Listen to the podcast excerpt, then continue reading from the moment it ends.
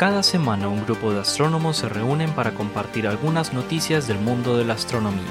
Este es el podcast del pregrado de astronomía de la Universidad de Antioquia. Estamos desde el observatorio, el podcast del universo.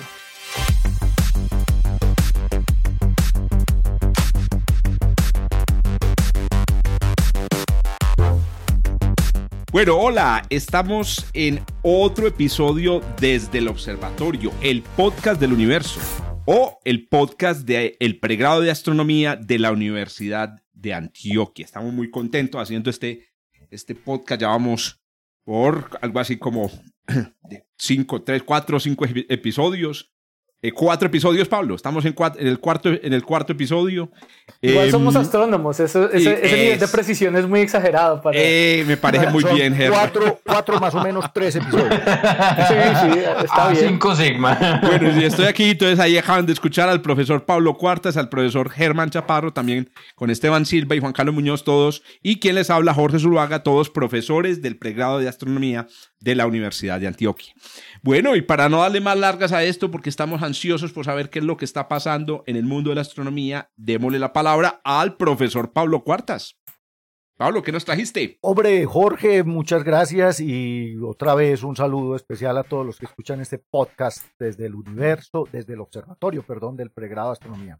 Eh, a Esteban, a Germán, a Juan Carlos, un saludo especial. Y hoy les voy a hablar de un eh, objeto muy interesante que apareció por nuestros lares, como dicen por ahí, en nuestro vecindario solar eh, hace un año larguito.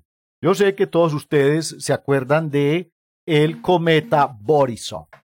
Efectivamente, pues fue noticia en agosto de 2019 cuando un astrónomo aficionado llamado Gennady Borisov pues detectó este cometa y cuando hicieron los cálculos de los elementos orbitales, pues, y de, su trayectoria, se dieron cuenta de que era el segundo objeto interestelar que nos visitaba en el sistema solar en los últimos años. Pues es que en realidad son los dos primeros que hemos detectado. Ya recordemos que el primero es un objeto asteroidal que pasó por aquí en el año 2017, que es Oumuamua, y este es el segundo objeto interestelar que nos visita en el sistema solar, pues ya pasó por aquí, ya se fue. Ellos tienen una órbita abierta eh, hiperbólica, se están moviendo muy rápido, digamos, con respecto al Sol y pasan por aquí y siguen derecho, por así decirlo. Pues resulta que este objeto maravilloso fue investigado en principio por el telescopio espacial y también hicieron radioastronomía, interferometría con el telescopio ALMA para detectar la composición de Borisov este cometa y encontraron que eh, su composición y sus niveles, digámoslo así, de monóxido de carbono, el hielo de monóxido de carbono, es mucho más alto que cualquier otro cometa que se haya detectado en el sistema solar. Esa es una de las pruebas, por ejemplo, de que ese, ese objeto no es eh, de nosotros, es vino. O sea, es, una bola de hielo seco es una bola de hielo seco, como todos los cometas, pues básicamente. Lo que pasa es que los de nosotros tienen unas proporciones menores de dióxido de carbono, pero también tienen agua, amoníaco, metano, eh, dióxido de carbono. Esto es monóxido de carbono. O sea, se hace, se hace una comparación, Juan, entre la cantidad de, de monóxido de carbono congelado y agua. Hay una razón, pues, ahí entre monóxido de carbono y agua. Entonces, con el Hubble, con el telescopio espacial y con ALMA hicieron toda la espectroscopía de Borisov y encontraron que obviamente esta razón de monóxido de carbono es mucho más alta que la que tenemos eh, nosotros en los cometas del sistema solar.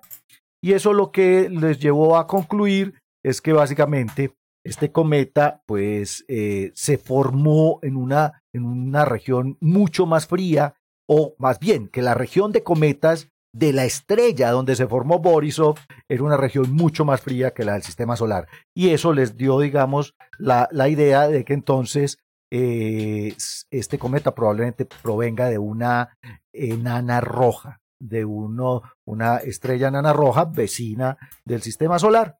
Pero digamos que eso es noticia de 2019, cuando fue descubierto, cuando todo el mundo se puso las pilas a observarlo, a analizarlo y a, y a descubrir, pues obviamente, que que, era un objeto interestelar. Ahora, un par de astrónomos de la Universidad de Harvard acaban de publicar, bueno, de montar más bien su preprint en el, en el archive sobre un estudio estadístico que hicieron solo con Borisov. Esto me pareció a mí increíble. O sea, ¿cómo puede hacer estadística con un solo objeto? Pero en realidad eh, hay forma de hacerlo. Los astrónomos hacemos magia, hermano. Y entonces. Ya, ahorita Germán. O decimos mentiras. O decimos mentiras. Germán te decía que para astronomía no hay que hacer una precisión muy buena. Ah, no, pues por eso. Lo, lo, peor es que mi noticia sí es de, de super alta, ultra altísima precisión y estoy aquí echando pestes como si los astrónomos fuéramos.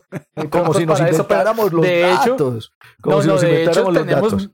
tenemos todo rango de precisiones. Sí, no, pero este, este, sí. este es una, esto es una, un cálculo interesante que hicieron. Pablo, por ejemplo, el número de planetas del sistema solar es 8 más o menos 1. 8 Entonces, más. Toda hasta las cosas más, más precisas las conocemos con una incertidumbre. Sí, el, más o menos 1 te referís a la supertierra que no hemos encontrado en, la, en no, el cinturón de Kuiper. Y el menos 1 es cuando subamos el, el, el el límite hasta que saquemos a Marte también. Ah, no, sí, exacto. A, mí no me saquen a Plutón de la lista.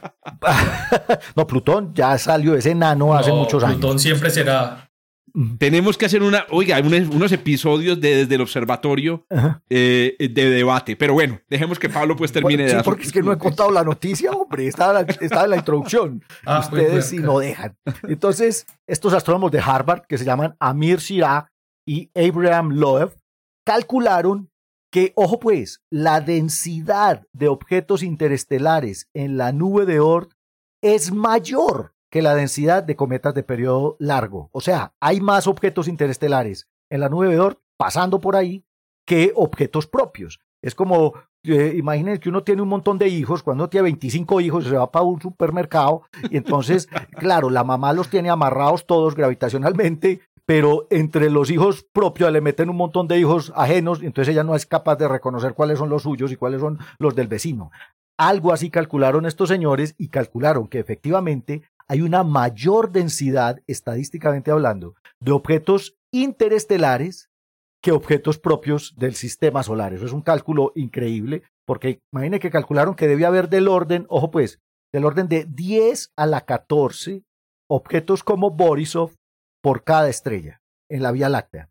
Mientras que los objetos, la densidad de objetos que se calcula, digamos, en las partes más lejanas de la nube de para el sistema solar es del orden de 10 a la 10. O sea que, de acuerdo con eso, del tamaño de Borisov hay 10.000 veces más objetos interestelares que cometas propios. Es un cálculo pues que me pareció increíble. Y obviamente, eh, y basados nuevamente en, en en la composición, que básicamente estaban analizando la proporción de monóxido de carbono y de agua, calcularon que, ojo pues, y esto es interesante para la formación estelar Esteban y Germán para la formación planetaria, el 1%, ojo pues, el 1% del carbono y el oxígeno de todo el medio interestelar se encuentra en objetos como Borisov. Y eso de entrada ya cambia pues un montón de cálculos. Por ejemplo, cuando uno habla de las abundancias originales de la nebulosa planetaria a la que se formó el sistema solar, ya hay que empezar a, a pensar que había más material disponible del que se calcula y que efectivamente la mayor parte del material de los discos protoplanetarios es expulsado en forma de objetos como Borisov. Eh, ah, o sea, vienen es de la, de la pura formación del, del momento en el cual se están formando los, los planetas. O sea, no es que, no es que digamos ya el, un sistema planetario viejo comience a escupir este tipo de objetos. También puede pasar. También puede ser que la estrella pasó muy cerquita al Sol y el Sol se lo robó. Eh, ese, ese, ese, tipo de cosas también sucede. O sea, una mamá en el supermercado con 20 hijos pasa al lado de otra mamá con 25 y se le confunden los hijos, unos se pasan para el otro lado. Eso pasa con los encuentros, digamos, cercanos del Sol con otras estrellas en medio pues de su, de su viaje a través de la, de la galaxia de la Vía Láctea. Pero lo interesante es que están replanteando las proporciones, digamos, de material, especialmente material para hacer planetas como carbono y oxígeno, en el medio interestelar. Hasta el 1% del material de carbono y oxígeno del medio interestelar haría parte de objetos como Borisov y los sistemas estelares poseen, en principio, más, digamos, más invasores externos que, que propios. Eso me pareció a mí muy interesante de este artículo que fue publicado esta semana en el Archive. Todavía no dice a qué revista lo sometieron, está sometido para publicación, pero pues en eso andan los astrónomos planetarios de Harvard por estos días. Yo, yo, me, yo, me, yo me considero un escéptico de, estas, de este tipo de resultados, muchachos, porque Primero, como Pablo empezó diciéndolo, es un resultado basados en una estadística de uno. O no basados en una estadística de uno, sino basados en el hecho de que hayamos observado uno en el tiempo que hemos, en el tiempo que hemos estado mirando. Pero sobre todo me, me, preocupa lo siguiente. En el año 1801 se descubrió el primer asteroide. Hoy es considerado planeta enano por la burocracia astronómica, que es Ceres. Imagínense que nosotros hubiéramos observando a Ceres en 1801, entre 1801 y 1804, el que se descubrió creo el, el segundo, eh, que hubiéramos hecho especulaciones sobre la distribución de asteroides en el, en el cinturón de asteroides solo con una observación. A mí me parece pues que son cosas, son noticias muy bacanas, es manera muy, muy bacana de estirar la estadística y estirar la teoría, digamos, em, pero no, lo veo muy difícil todavía sacar una conclusión definitiva. Pero entonces, repito, me considero escéptico, no, no, no, no, no le quito lo interesante a la noticia. Sí, sí, yo pues realmente eh, eh, tengo que confesar que no hice los cálculos estadísticos en detalle que ellos hicieron, pues porque para poder hacer el podcast, el podcast uno no tiene tiempo de repetir el artículo. No, se supone que tenemos que reproducir todos los resultados de los artículos. Sí, yo, yo, yo, creí que ese era el compromiso. pero, yo, no, sé qué, yo no sé qué está haciendo Pablo entonces. Yo no, yo no dormí, llevo ocho días sin dormir de cuenta de eso. Yo acabo, de pasar todas las siete, siete, pasar todas las siete propuestas a, a, Spitzer para poder reproducir los datos. Exacto, no, tienen datos interesantes de la densidad de objetos en, el, la, en la nube de Oort, que eso ya ha sido calculado, y estadísticamente pues calcularon con probabilidad cuántos objetos de estos pueden pasar cada cuánto y desde dónde vienen. Entonces a partir de ahí bueno, es que otra la cosa. estadística.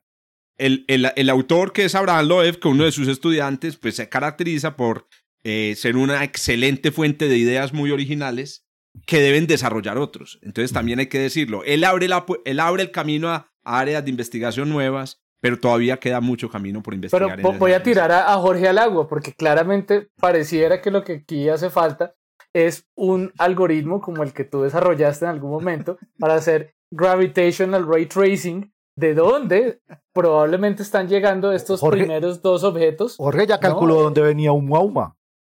Sí, hay, Por eso. Pero, pero, pero toca meter el, la, la, la, parte probabilística, o sea, es, es, extenderlo para los próximos 30, 40 años que sigamos encontrando este tipo de objetos y ver, uy, vea, lo más probable es que haya venido de tal estrella, de tal estrella, de tal estrella, de tal estrella. Eso es definitivo, o sea, y lo, pero sobre todo, yo de nuevo insisto, porque lo que nosotros hicimos, por ejemplo, con Oumuamua fue un solo objeto, hacer el rastreo, pero hay mucha incertidumbre. Por ejemplo, si vieron, esta noticia no la vamos a tratar hoy, de que acaban de, re, de ajustar los parámetros de la, de la Vía Láctea. Sí. Distancia del Sol al, al centro. Sí, sí, vamos velocidad. a noticia que hubo. ¿Cómo así es ah, esa es tu noticia. Ah, bueno. Sí. Uy, qué vergüenza. No, no, no. O sea, entonces... Pablo no reproduce los. Pablo no, Pablo no reproduce los resultados. No. No, me está diciendo que no la presente. No, no, no, qué pena, qué pena. Pablo no reproduce los resultados y, y, Jorge ni siquiera se da cuenta que vamos a Germán, que te vayas. Les dejo a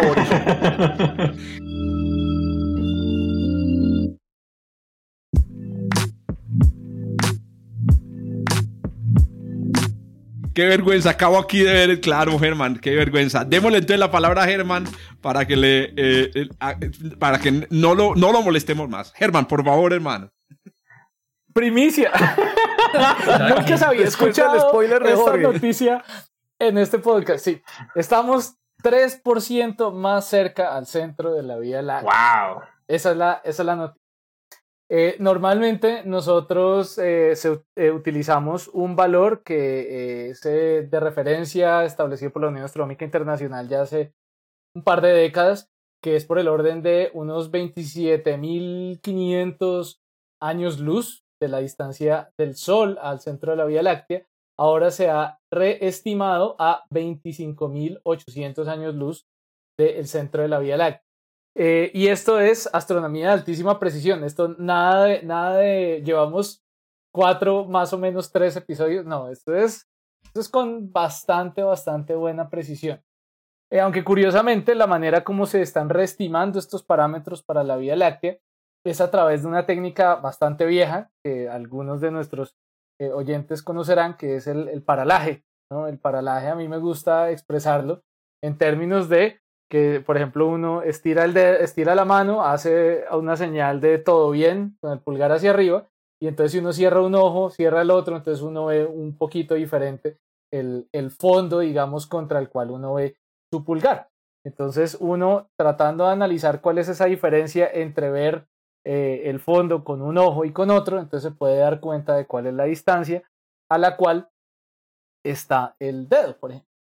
Y ese paralaje, el primer paralaje que se hizo para estrellas, para distancias estelares, se hizo ya pues hace que hace más de 200 años, alrededor de 200 años por Bessel.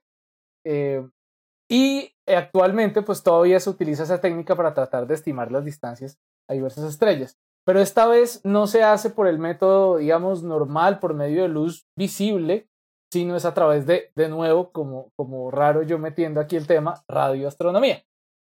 Entonces es por medio de un conjunto de radiotelescopios en Japón llamados Vera, son cuatro platos de 20 metros, que tienen una línea de base de más de 2.000 kilómetros. Ustedes saben que Japón pues es un, un país bastante estirado, entonces pues tiene, tiene unas distancias grandes, entonces pueden ubicar un telescopio y otro bastante lejos, y con eso se logra simular como si tuvieran un telescopio de un tamaño, de un ancho, de, de, de, una apertura de 2.000 kilómetros. Por eso se logran unas precisiones altísimas eh, en términos de ubicar objetos en el cielo. Entonces, ellos lo que hicieron fue ubicar más de 200 objetos por medio de su emisión en máser, no láser, máser, que es láser en microondas, eh, que aparece en algunas regiones en el universo, principalmente las, las notamos que son regiones de formación estelar, estrellas tipo AGB, son bastante grandes, em, eh, objetos estelares jóvenes. Y entonces eh, ellos logran hacer esta reestimación. También logran reestimar el periodo orbital de la, del Sol alrededor del centro de la Vía Láctea. O sea, cuánto se demora en darle una vuelta completa a la Vía Láctea. Estamos hablando de 220 millones de años. Eso significa que eh, hace medio de, esos, de, ese, de, ese, de ese periodo, o sea, hace unos ciento y pico millones de años que existían los dinosaurios en la Tierra, estaban al otro lado de la galaxia. Imagínense eso. Los dinosaurios existieron al otro lado de la galaxia. Eh, correcto. Las, las, aves surgieron ah, cuando estábamos en el, al otro lado del charco. Y para hacerles dar una idea de las, los niveles de precisión que, con los cuales se está haciendo esta estimación, estos, estos nuevos cálculos, estamos hablando de que hay una, unos, eh, unas incertidumbres por el orden de una décima parte de un milisegundo de arco. ¿Cómo, ¿Cómo les suena a ustedes eso? Hijo de pucha.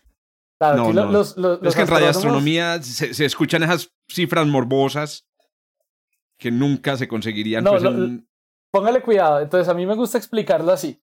Por ejemplo, Gaia. Gaia es un telescopio espacial que de hecho los, los datos salen en muy poco, el, el, el, tercer data release, perdón, para ser más específico. Pero, pero sale mañana.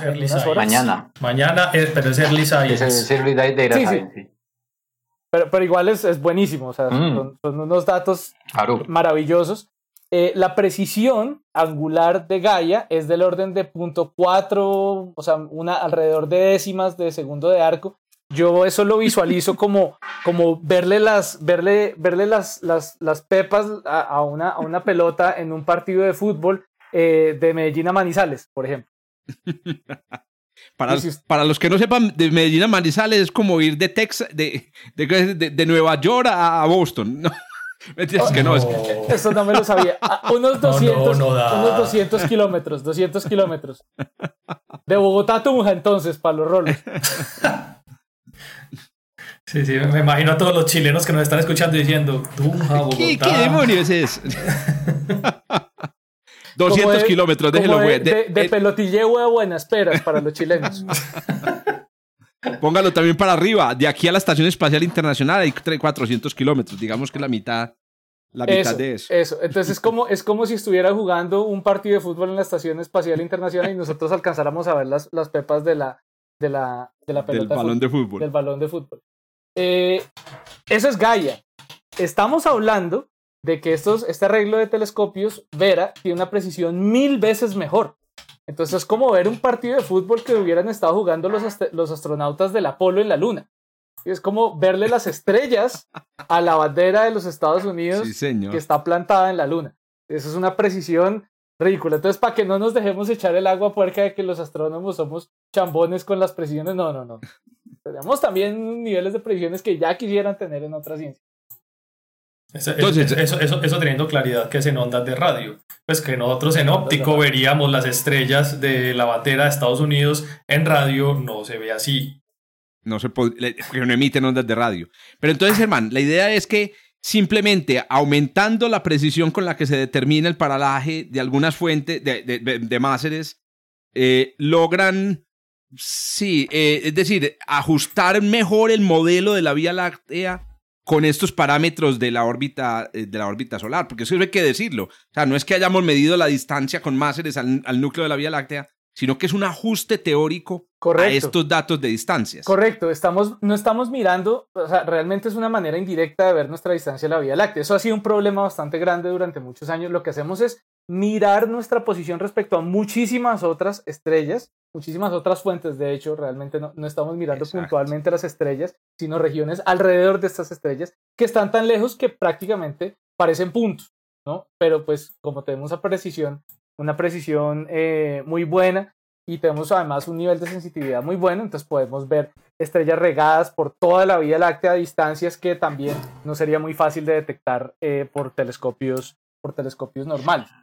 Ahí hay que anotar que realmente este, este tipo de resultados, pues para mí no son una cosa completamente nueva. Yo recuerdo que hace unos años estuve en una charla, en un seminario que estaba presentando un señor de apellido Calverra, que es, es una persona en Alemania que trabaja con observaciones de radioastronomía y haciendo observaciones de, de radio en la línea de los 21 centímetros para la galaxia, por ejemplo, ellos reportaban que la distancia solar galactocéntrica, que es esa esa distancia a la que vos estás hablando, era eh, eh, que normalmente, pues por la Unión Astronómica Internacional se, se conviene a, a, 8.5 kiloparsecs, realmente es de 8, 8 kiloparsecs, que es mucho más cercana a los 7.9 kiloparsecs que, que reportan estas personas en la, en, la, en las mediciones nuevas que ellos hacen. O sea, esto está en congruencia con observaciones de, de, de los mapas de gas en el disco, en el disco de la, de la galaxia. Las cosas han venido convergiendo. Las medidas de 8.5 kiloparsecs son medidas de hace 20, 25 años y lo que ha venido mostrando las, las observaciones de los últimos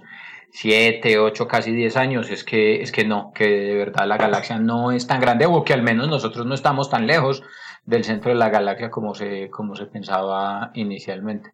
Pero estas medidas son muy importantes. Tiene implicaciones, pensar en esto tiene implicaciones. Por ejemplo, cuando se hacen estimaciones para, para calcular, por ejemplo, la detectabilidad de materia oscura eh, en experimentos de detección directa.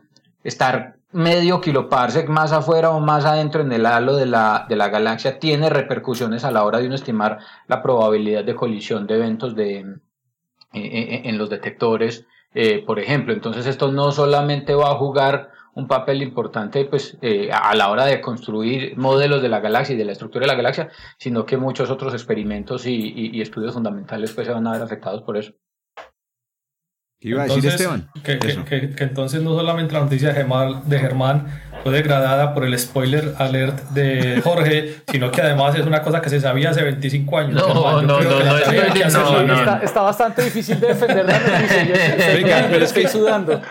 Yo creo que, que hay que decirle a todos los oyentes, muchachos, una cosa que es clara y es que todos los científicos somos estamos orgullosos de nuestro trabajo y cada vez que presentamos el trabajo en la forma de un press release, lo presentamos como lo último en Guarachas y esto es definitivo, ya tenemos la distancia exacta. Y, yo, yo personalmente en esta noticia, cuando la vi, porque estuve trabajando con los parámetros de la Vía Láctea para este rollo con Oumuamua, ahí fue cuando yo me di cuenta, no, no, no, esto es más incierto de lo que pensamos y es más lo que llamamos en astrofísica model dependent. Hay un montón de dependencias de los modelos. Así que yo de entrada, y yo creo que ustedes están de acuerdo conmigo, les anuncio que se vienen otras modificaciones, que se vienen otras observaciones. O sea, que la precisión de estas observaciones de radio no es lo último. Y que, por ejemplo, yo les digo, de entrada, eso se tira en nuestra capacidad para predecir de dónde vienen los objetos interestelares, porque muy, son, esos métodos son muy sensibles a los parámetros eh, galácticos.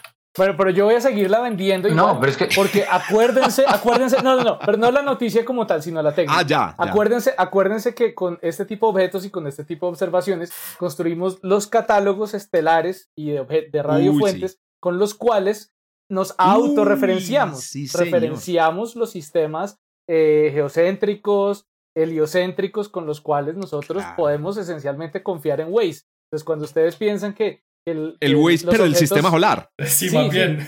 No, y nuestro no, llegando los satélites, los de, de, de, Medellín a Bogotá, llegando a Cartagena, porque el Waze eh, ya, no, ya, ya, no cuadra porque la galaxia está al centro. pero la, la, calibración global se hace con, con referentes eh, inerciales estacionarios que están en el fondo y que son estos, que son estos cachivaches. Exacto, entonces esto lo que hace es darnos aún más precisión para que ya mejor dicho usted le, usted le pueden decir, usted, usted cuando llega a Cartagena con Waze le tiene que dar las gracias a todos estos cuadros. Eso, para que ya no pueda sacarle, echarle la culpa a Waze por no haber llegado a tiempo. Entonces que, que, los astros no influyen sobre tu vida, claro que sí, porque si no estuvieran ahí no llegarías a, no llegarías a Cartagena, sino llegarías por allá a Timbuktu. Hay otra cosa que es muy importante resaltar y lo mencionaba ahí de pronto implícitamente Jorge y es que, y es que y, en el comentario que hacía Esteban, y es que sí, se viene camellando en esto desde hace 10 años, y, y, eso es la ciencia, pues es que eh, en la ciencia, de nuevo, como yo lo decía en algún otro momento, no, esto no es un asunto de fe, es un asunto de datos, y realmente inclusive hasta los datos y los experimentos y las técnicas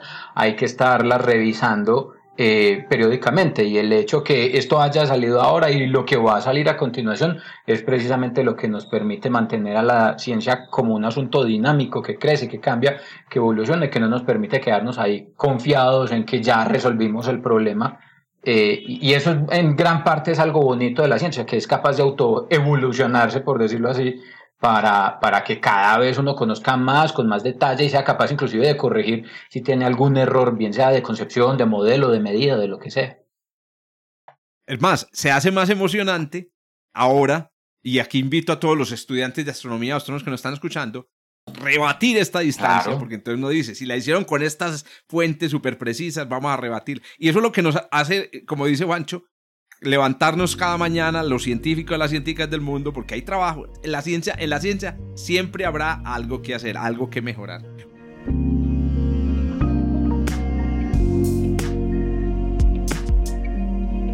Pancho, usted que tomó la palabra, por favor continúe, díganos qué nos trajo para hoy. Bueno, les traje un poquito de cosmología. Hace, hace rato no hablábamos de cosmología. Raro. no, no había hecho no hablar de galaxias.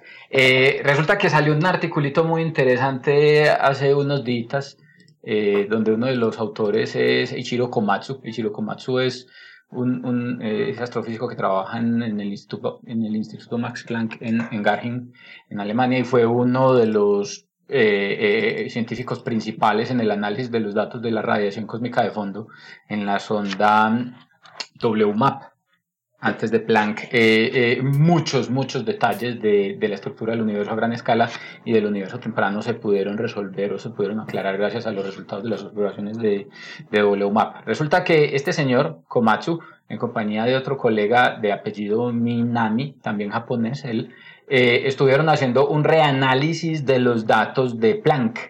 Planck es un telescopio espacial que se lanzó en el año 2013 para estudiar con extrema, extremo detalle, con extrema resolución, eh, eh, lo que nosotros conocemos como la radiación cósmica de fondo. La radiación cósmica de fondo es una radiación remanente, básicamente es, es, el sobrado evidente del proceso de formación del, del, universo, es la radiación que se consiguió escapar eh, en los primeros instantes de, a los que podemos acceder observacionalmente pues, del, del, del, universo. Y hay mucha información que allí está encapsulando eh, secretos asociados con todo el proceso de formación de estructuras en el universo, de la formación de las galaxias y de la dinámica del universo como tal. Estudiando, por ejemplo, las as, eh, eh, anisotropías en esa radiación cósmica de fondo, que es, que es básicamente cuando uno mira esos mapas de la radiación cósmica de fondo, se ve que el universo temprano tenía muchas espinices, era muy porosito, y esas anisotropías nos dan información acerca de las características de las estructuras que se están formando en ese universo temprano y de la dinámica del universo cuando se está formando en esas, en esas etapas tempranas del universo, así como nos dan información acerca de los ingredientes, de la receta principal con la que se constituye el universo. Nosotros actualmente creemos en el universo, eh, eh, en el modelo que es el más aceptado por la comunidad científica, creemos que el universo está hecho, constituido por eh, energía oscura, materia oscura y materia bariónica. La materia bariónica somos nosotros, cosas que nosotros podemos ver que interactúan con la radiación electromagnética, mientras que la materia oscura, ya lo hemos mencionado en otras ocasiones, eh, eh, se cree son partículas elementales que se formaron al principio de, cuando el universo se formó igualmente, pero que no interactúan con la radiación electromagnética, solo gravitan, entonces no las podemos ver, entonces por esa razón son oscuras.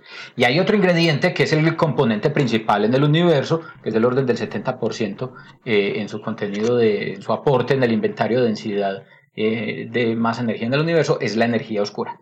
Y si poquito sabemos de la materia oscura, muchísimo menos sabemos acerca de cuál es la naturaleza de esta, de esta energía oscura. La energía oscura aparece en el contexto de la relatividad general y la, la, interpretación que se le ha dado a la energía oscura en el contexto de la, de la relatividad general es que es una propiedad del espacio-tiempo. Y en esas condiciones, siendo una propiedad del espacio-tiempo, el universo, el modelo, perdón, eh, aceptado, que es el que nosotros llamamos como el lambda CDM, eh, un universo dominado por materia oscura y lambda, que es la constante cosmológica, eh, que es lo que nosotros llamamos esa energía oscura, es entonces una característica atribuible a las propiedades del espacio-tiempo. Pero ese no es el único modelo. Hay otros modelos como unos modelos de quinta esencia en los que realmente eh, las propiedades de la expansión del universo, que son realmente lo que uno busca explicar introduciendo la, esta constante cosmológica o esta energía oscura, se podrían explicar si existiera un fluido que ellos llaman en su modelo quintesencia, que es algo así como un éter, en el que, que, que es un fluido etéreo, un fluido que llena el universo como un todo y que se encarga de dominar las características dinámicas del universo, que en la actualidad se muestra como un universo que se expande de manera, de manera acelerada. Dependiendo de si esto es energía oscura o de si es quintesencia o de las características de esta, de esta entidad, el universo podría experimentar un futuro distinto dependiendo de cada uno de los escenarios. Entonces, ¿qué es lo que pasa? Estos señores en las observaciones de la radiación cósmica de fondo encontraron señales de polarización de la radiación. ¿Qué pasa? La radiación electromagnética, cuando uno la concibe como ondas, es una oscilación del campo electromagnético y esa oscilación se da en una dirección particular. En el caso de las ondas electromagnéticas, esas oscilaciones podrían salir orientadas. Cada paquetico, paquetico de ondas podría salir orientando, oscilando en una dirección contraria, de tal manera que, por decirlo así, la polarización global del campo de radiación no es uniforme. A no ser que haya algo, un mecanismo particular, por ejemplo, campo magnético, una interacción con otro campo que le diga a las ondas electromagnéticas oscilen organizaditas en una dirección particular o siguiendo un patrón particular. Resulta que en el contexto y solo en el contexto de la quinta esencia hay un mecanismo por medio del cual uno podría justificar la presencia de polarización en la radiación cósmica de fondo si la componente mayoritaria en, en, el inventario de densidad de materia y energía del universo no fuera constante cosmológica o energía oscura, sino esta cantidad, este fluido etéreo de quinta esencia. Pues resulta que estos señores entonces analizando la radiación, eh, los datos de la radiación cósmica de fondo de Planck, datos de última, de, de óptima calidad, encontraron entonces señales de polarización y de nuevo entonces esas señales de polarización no se pueden explicar en el escenario estándar y se acude entonces en principio a que si en efecto esta polarización es en efecto un evento verídico, en algo que en efecto está aconteciendo en la radiación cósmica de fondo, muy probablemente, muy probablemente el universo no está lleno de energía oscura, sino que está lleno de quinta esencia y tendríamos que movernos en la dirección de, estudiar el universo, no preguntándonos ahora qué es la energía oscura, sino qué es la quinta esencia. Hay un asunto aquí detallado y es que la detección que ellos hacen es una detección de quinta esencia a 2.5 sigma. ¿Qué es lo que pasa? Como lo decíamos ahorita, eh, eh, y como se ha dicho en otras ocasiones, como científicos trabajamos en función de los datos, lo que diga el experimento y cómo el experimento se aproxime o se deje de escribir bien por el modelo. Resulta que si la, para poder garantizar, cuando uno quiere hacer una afirmación bien hecha, bien hecha en astronomía, uno dice, yo estoy haciendo mi afirmación tan bien hecha y mis medidas son tan buenas y se ajustan tan bien a mi medida que cuando yo comparo los resultados a 5 sigma, los modelos y, la, y, los datos son completamente consistentes. Es decir, que los datos y el modelo ajustan pero con una precisión impresionante. Resulta que trabajar a 2.5 sigma da lugar a que no solo quintesencia, sino otros escenarios puedan dar origen a, la explicación de este fenómeno. Entonces, lo interesante del artículo aquí es lo siguiente. Lo primero es que están apareciendo cosas raras en la radiación cósmica de fondo. Y esas cosas raras están conduciendo a que probablemente hay mucha más física que no hemos podido considerar en el escenario estándar y que probablemente el escenario estándar no sea necesariamente la única o la mejor opción para describir el universo que nosotros conocemos hasta ahora. Si esa, está más sucio. María, está más sucio el sector oscuro. Exactamente, que hay más física para explorar ahí, está más turbia la novela ahí. Y como decíamos hace un momentico, hay muchas cosas que todavía tenemos que volver a revisar en el contexto. Necesitamos más y mejores datos de la, de, la radiación cósmica de fondo que nos permitan estudiar las características, en este caso particular, pues de la polarización de la radiación cósmica de, de fondo, de tal manera que se pueda empezar a subir ese threshold, ese nivel de la barrita de error que nos permita acercarnos a 3 sigma, 4 sigma o 5 sigma en el caso de que sea positiva o de que fuera positiva la, la, eh, esta característica pues, de la polarización de la radiación que se está detectando. Oíste, Pancho, ¿sabes qué me da mi susto de, de pasar de un escenario de eh, constante cosmológica o esta energía oscura como simple eh, a un escenario de quinta esencia, el futuro del universo? Porque con una energía oscura, perdón, con una quinta esencia, es más posible un Big Rip inesperado. Exactamente. esos escenarios horrendos. En, cambio, con energía oscura pura, la, la, cosa pues es que sí, nos vamos a quedar aislados como galaxia, pero nunca va a llegar pues la expansión a separar mi nariz de mi cabeza a mayor eh, velocidad. ese es potencialmente uno de los, de los resultados o de las implicaciones de que, de que el universo no fuera dominado por energía oscura, sino por quintesencia. Y es que en el futuro remoto, pues en, no mañana ni pasado mañana, eso no nos va a tirar el resto del año. No, no, no va a ser algo más para sumarle al 2020.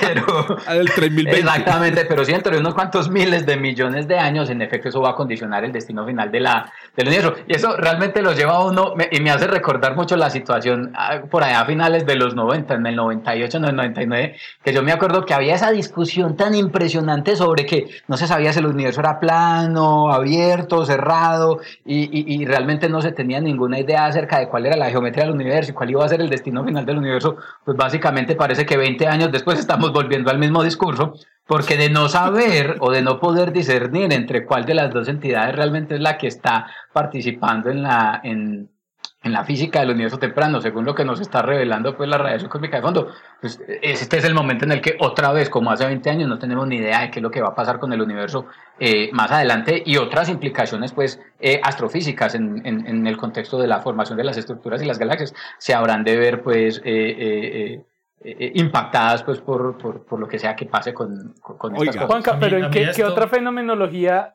habría para encontrar la quinta esencia? ¿En qué otras longitudes de onda? ¿Qué otros procesos físicos? Es que el asunto es otra vez precisamente, es, un fluido que en principio no es, no, no, no, no, emite eh, radiación electromagnética.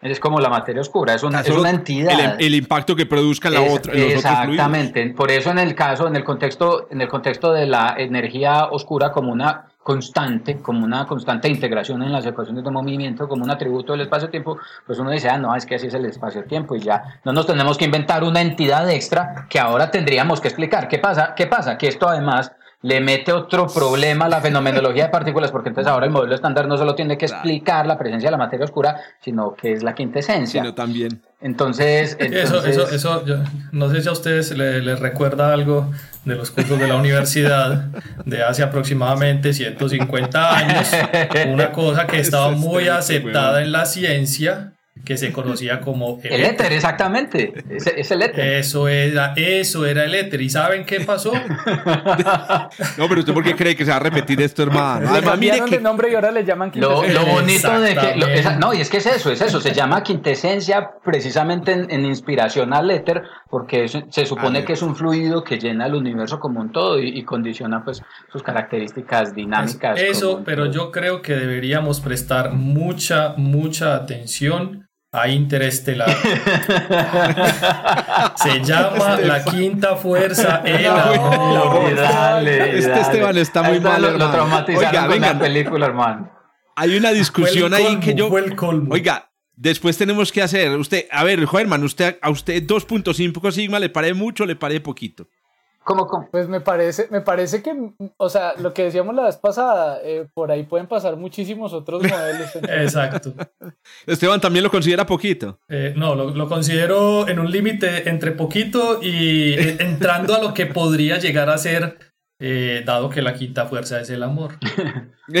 no, no, no, creo Porque pues vea, yo les digo, ese límite de 5 sigma, no seamos tan, tan más papistas que el Papa. Ese límite de 5 sigma está bien para un resultado experimental.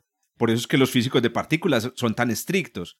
Pero muchachos, en astronomía pedir 5 sigmas. El problema, el problema, el problema es que, el problema es que si vos estás por debajo de 5 sigma, en el caso de, de la, por ejemplo, de hacer análisis de, del espectro de potencias de la radiación cósmica de fondo, no hay cómo discernir los modelos. Es que ese es el problema. La, el tamañito, el tamaño de la barrita de error, esos 5 sigma ahí no nos permiten discernir bien, con claridad, si la curvita está suficientemente separada, la de lambda y de, quinta esencia, lo suficientemente separadas como para decir que son distintos. Es que el problema ahí radica en eso. Bueno, entonces va a estar duro. para, mí, más que eso, estadísticamente siempre es mejor tener un, modelo. Claro, más es mejor. Más es mejor, pero hay que poner una, una, varita, hay que poner una varita. Y mire que los físicos de partículas la ponen, porque nosotros sí deberíamos en astronomía ya definir y decir, vea, nosotros no somos físicos de partículas. Yo creo que no van a haber observaciones de la radiación de fondo, muchachos. Pero entiendes que no, ya, estoy aquí que llegue, con la que lleguemos a una precisión. De mira, mira cómo han cambiado las cosas desde Kobe hasta Planck. las cosas han cambiado catastróficamente. Para nosotros que nos ha tocado ver cómo han cambiado los resultados. Realmente, en efecto, es un asunto de darle tiempo a los experimentos que nos estiren la capacidad de, conseguir datos de alta precisión. Exacto. O cambiar la teoría, que fue lo que pasó hace aproximadamente 100 y, y obviamente, y obviamente con mejores experimentos, si hay que proponer mejores teorías, ahí, ahí, ahí las cosas aparecen. Eso.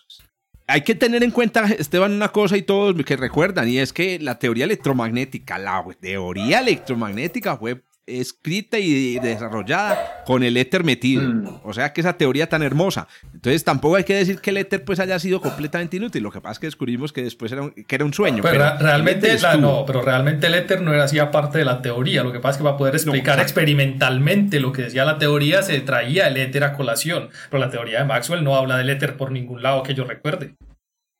No, como tú lo dices, hay un asunto ahí de interpretación conceptual de las, de las cosas, el, por qué se producían ciertos fenómenos, pero lo que quiero decir es que no había incompatibilidad ah, entre la teoría y el, me parece que algo, algo, parecido lo mismo puede pasar acá. Es que, hay un asunto más de interpretación, sí, sí, en efecto. Y el asunto es ese, es, como, es porque realmente no sabemos qué hacer con esa constante cosmológica y es, si la ponemos a un lado de las ecuaciones de Einstein, entra en el tensor de densidad de energía. Entonces tiene que ser una componente. Si la ponemos al otro lado, es geometría, entonces una propiedad del espacio-tiempo. Y ahí es donde nos la pasamos jugando para para acá, a ver cómo interpretamos esa cosa.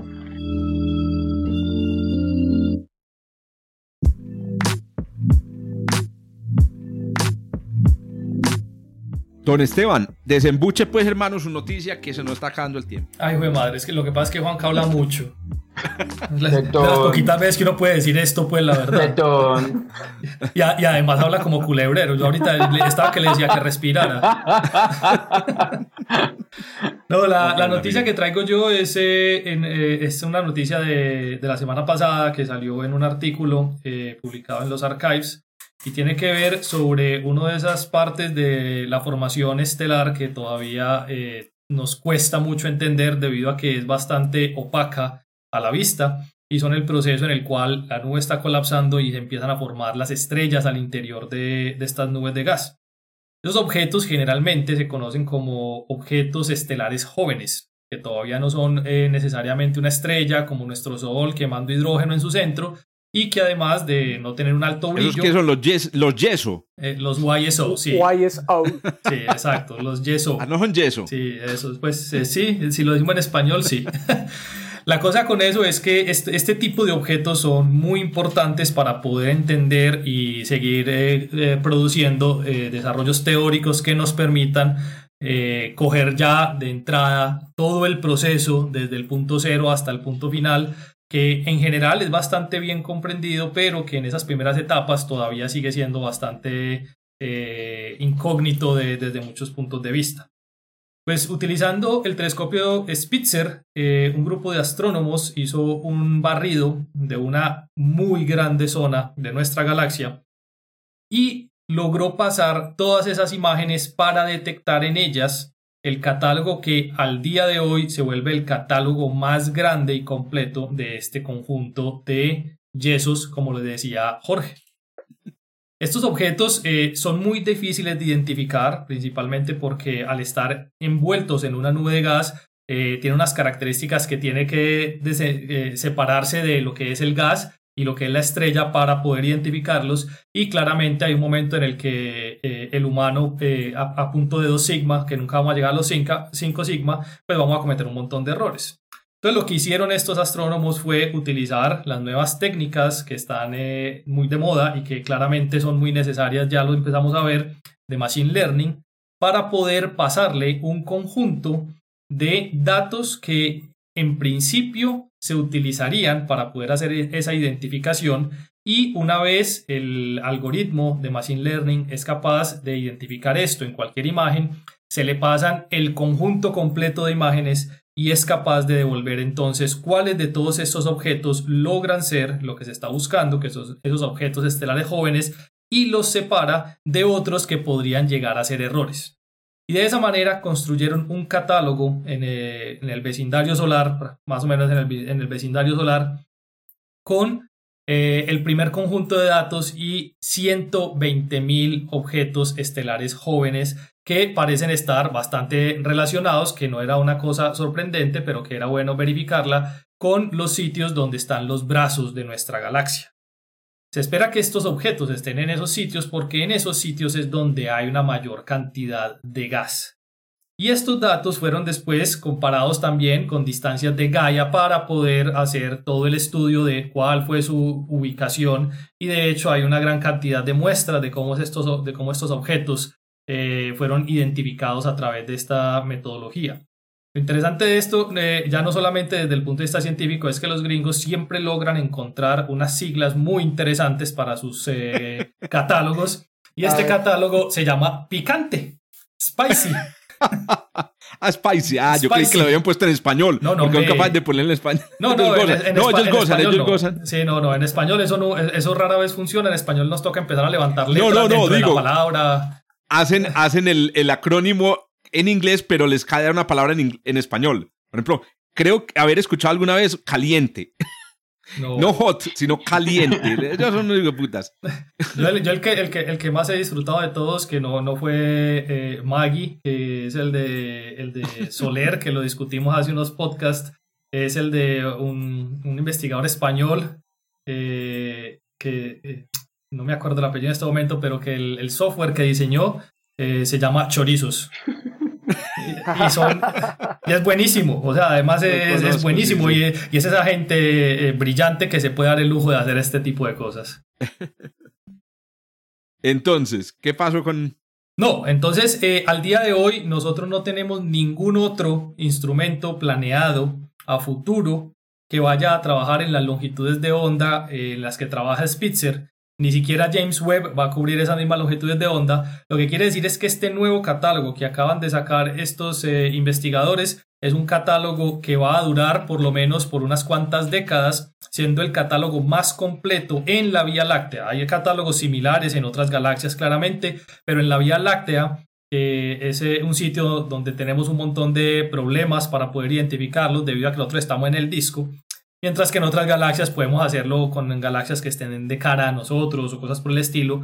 Y eh, el catálogo eh, comprende 120.000 objetos en este momento, pero se espera que se vaya a incrementar en un buen número debido a que no han terminado con el análisis de los datos. ¿Oíste, pero además, además porque se nos acaba de, se acaba de caer bueno, se acaba de caer un telescopio muy importante, ¿no? De eso podemos hablar ahorita, pero se acaba de caer también un proyecto muy importante astronómico que fue el satélite, o que iba a ser el satélite Spica, que iba a ser como el satélite de siguiente generación en infrarrojo, y la Agencia Espacial Europea lo, lo, le cortó el chorro hace como, como dos, tres semanas, y hay ahorita pues una gran cantidad de interés de la comunidad por tratar de revivirlo. Claro. Correcto. Oíste, Esteban, ¿y y qué datos así como como más relevantes sobre los objetos hay en este catálogo?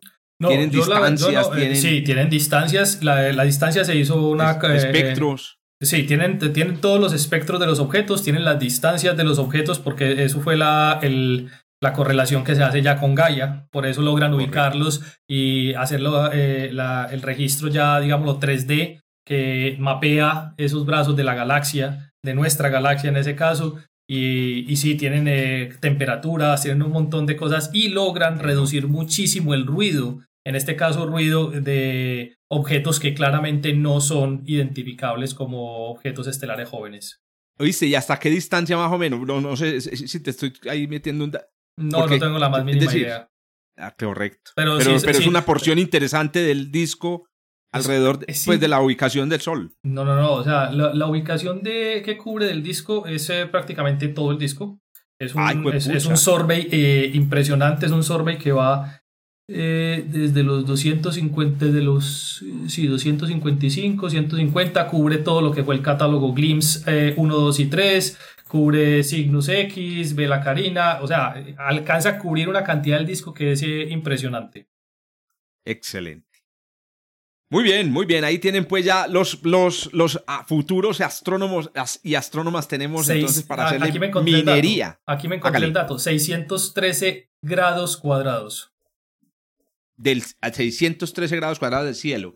El cielo tiene 40 mil sí, pero eso básicamente es, pero, eso, básicamente es toda la bandita en coordenadas de la galaxia. es básicamente la ah, bandita del. Qué hueva, claro. es por eso dije que no circulares, sino alargados. Es toda la, banda del, de la, del Toda la banda del disco, básicamente toda la banda del Claro, porque nosotros, nosotros no esperamos encontrar eh, formación estelar fuera del disco, o sería raro, pues eh, no imposible, pero es raro. Entonces, eh, sí, esto está cubriendo es prácticamente el disco de nuestra galaxia. Solamente hay un pedacito. Por un grado y medio.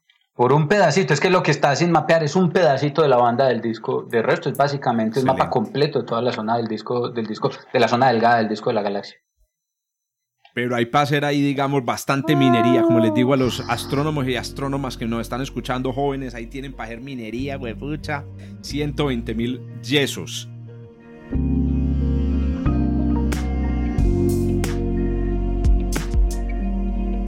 Bueno, muchachos, llegamos entonces al final del podcast. O como en que al final. La noticia tuya que. Con la última noticia ah. eh, que, voy, que voy a presentarles. Oiga, yo creo que todos los que estamos aquí sentados hemos dado alguna vez o hemos dictado el curso de astrofísica estelar. Es uno de esos cursos que yo creo que todo astrónomo o, eh, eh, conoce bien y, y del que del que puede hablar. Y hay un detalle muy interesante en la astrofísica estelar, y es que nosotros hablamos con mucha propiedad de los procesos que dan lugar a la energía en el centro de las estrellas, en el, interior de las estrellas. Entonces nosotros reconocemos dos tipos de procesos, seguramente también en la divulgación nuestros oyentes habrán escuchado hablar de lo que llaman la cadena protón-protón, que en realidad es un, es un conjunto un poco más complejo de, reacciones nucleares posibles, em, eh, eh, que se conocen como la familia de cadenas PEP, porque hay una, hay una de esas eh, improbables reacciones que involucran un electrón, y existe otra familia de reacciones nucleares que se conocen como el ciclo CNO. Ciclo CNO.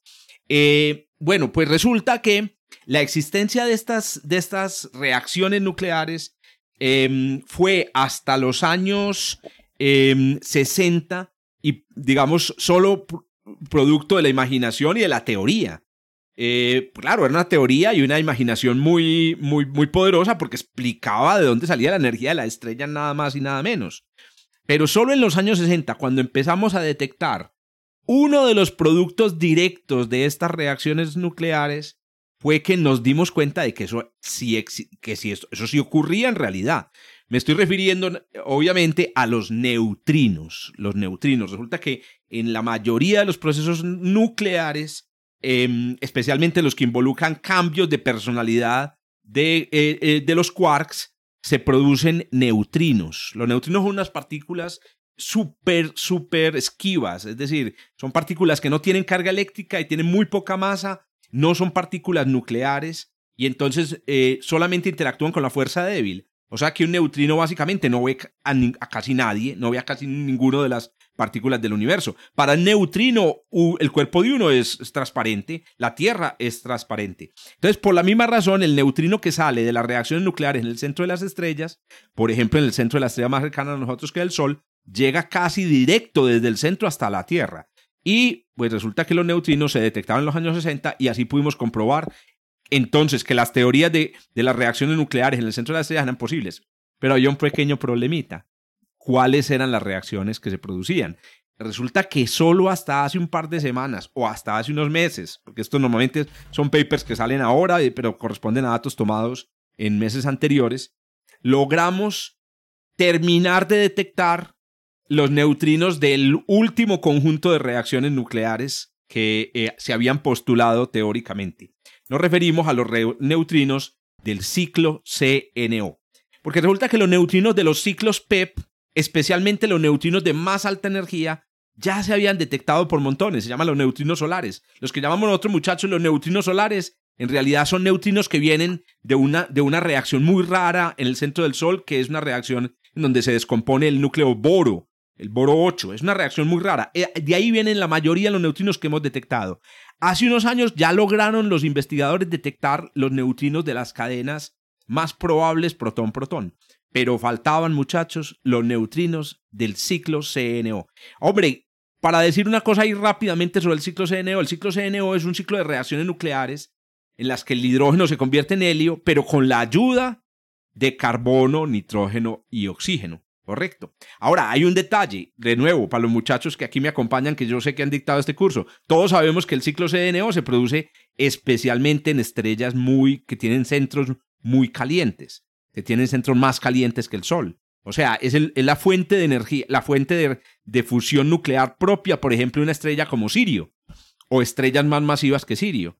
Pero estrellas más pequeñas como el Sol, el, CN, el ciclo CNO es menos representativo. Pues bien, resulta que con estas nuevas observaciones que se realizaron con un instrumento espectacular que se llama Borexino, que está ubicado en los túneles de em, el Gran Sasso en Italia, que tuve la fortuna de visitar, muchachos. Qué cosa tan maravillosa. Están en un lugar donde están cazando pispirispis, uno rodeado de ingenieros y de gente y de plata, muchachos. Es que uno ve esas instalaciones, güey, puta, y uno dice, ¿quién le mete plata a cazar pispirispis? Es impresionante. Y es muy bacano porque uno va por un túnel de, haga de cuenta el túnel aquí que el túnel de Oriente, ¿cierto? O el túnel, perdón, el túnel que va para Occidente. Usted va y de repente hay un desvío en la carretera y se mete uno en, un, en, en unos laboratorios donde están detectando materia oscura y neutrino. Bueno, este Borexino les cuento una cosa, un, un dato curioso.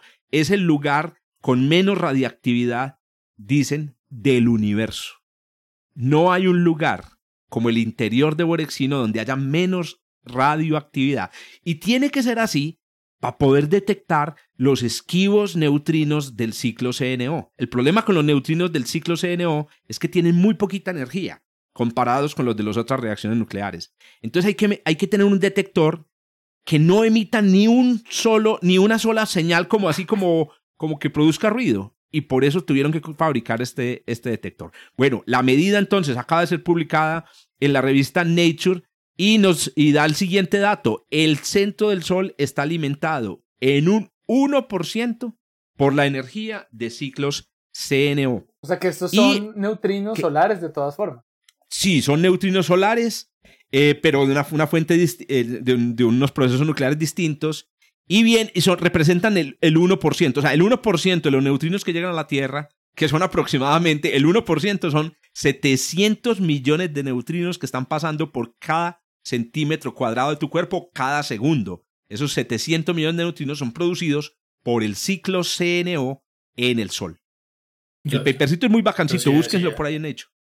Eso está yo decía que ese sentimiento era como rarito.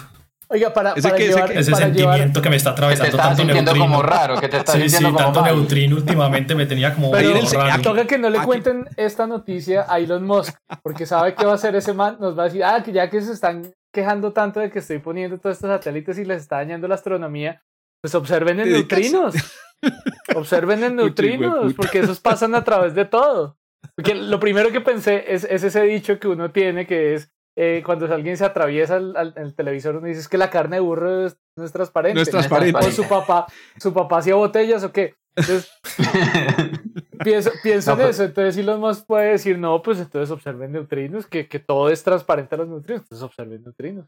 Oiga, vean este dato, les voy a dar. Un neutrino es detectado por un cuerpo como el de, a ver, Germán, que por ejemplo ya ahí lo veo ahí por encima, debe tener por ahí unos 80 kilos de peso. Ay. Germán, Cachetón. Ay, María, le hagan Yo soy decir cachetón, pero por lo bueno, boyaco. listo, la- dejémoslo pues en, en 70 pues. 60 kilos de, en, en un, en un cuerpo de más o menos como el de Germán, un neutrino interactúa con una partícula, un electrón o un neutrón, un, una vez, un en 30 años. En 30 años. ¿Yo? O sea que uno tiene que esperar 30 años. Y ese es el problema de la astronomía de neutrinos, que hay que tener mucha agua, mucha más, muchos más germanes, muchos más germanes para poder Más detectar. cachetones. ¿Cierto? la cantidad de fotones que detectamos en otros detectores. Lo importante, Oye. muchachos, es que ahora podemos enseñar astrofísica estelar con más seguridad. Porque les digo, los, el ciclo CNO hasta antier, o sea, hasta hace unas semanas, era pura teoría. Era un cuento de hadas soportado en matemáticas. La- la- la, la verdad, yo tampoco tenía muy claro, yo la verdad, y lo voy a confesar aquí, yo tampoco tenía muy claro que hubiera ciclo CNO en el Sol. Oiga, Exactamente, a mí me tiene sorprendido en este momentico que se pudiera detectar la presencia de ciclos CNO en el, en el Sol, porque es que realmente es muy improbable las condiciones para que se dé, para ¿Cómo que es la se dé sensi- una... La un- sensibilidad un a la temperatura es como T a la, Es- a la es- 12 o algo así. Exactamente, es, la, probabilidad realmente es muy baja y también este momento que me tiene asombrado es eso, y es que, que se pudieran detectar. Pues ahí es donde está la diferencia entre lo que es imposible y lo que es improbable. Y por más que sea improbable, puede llegar a pasar. Véalo, ahí está pasando. Ciclo CNO en el Sol. A mí la verdad me, me, me parece que yo estaba dando el curso de una manera escueta hasta el día de hoy. O sea, o sea, so- soy el peor profesor. Yo creo que nunca había sido estregado en el piso de semejante manera hasta que entendí que el neutrino solar existía. Bueno, oiga, termino con otro dato. Resulta que Borexino ya había detectado también otros neutrinos muy interesantes para nosotros, y son los neutrinos que vienen de la radioactividad del interior de la Tierra. Ah, Se ¿sí? llaman geoneutrinos, que tienen muy poca energía. Los había detectado y el resultado de eso salió hace como dos años, es que el 60% de la energía de la Tierra, del interior terrestre, viene de, de reacciones nucleares. O sea que la Tierra tiene baterías nucleares. ¿Cómo los, ¿Cómo los discriminan? ¿Por el espectro de energía? Sí, eh, sacan el espectro, número de neutrinos en función de la energía y ajustan los modelos teóricos. Ahí se ve perfectamente reconstruido con, con, los, con, la- con el espectro teórico predicho para cada ¿Qué, reacción. qué tan, ¿Qué tan dirigible es esto? O sea, ¿qué, ¿qué tan posible es decir, ah, este neutrino venía de arriba, venía de abajo? Creo que muy poco o nada, ¿cierto? No, sí, No. sí, sí tiene ¿Sí? eh, estos detectores. Esto es un detector de, cintil- cintil- eh, de centelleo y se puede detectar la dirección desde la que viene el neutrino. Ah, Ahora, ok. no, con, no con mucha precisión. La precisión creo que ronda los 10 grados. Los 10 180 grados, grados. No, pero está, es decir, es clarísimo que si vienen vienen del de sol adentro, o sí. vienen de dentro de... Sí, sí, sí, se puede- se puede discriminar. Ok, ok, ok. ok.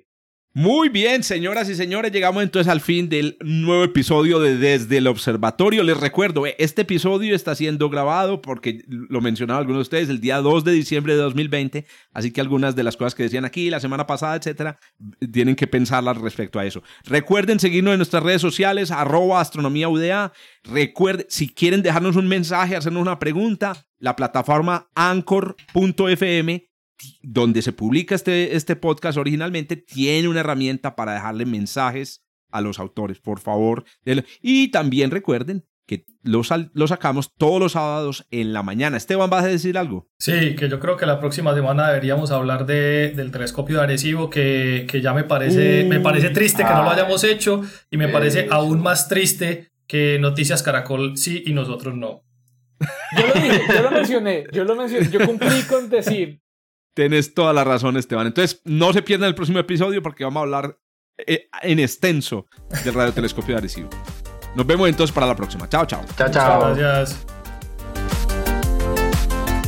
Gracias por escuchar desde el observatorio.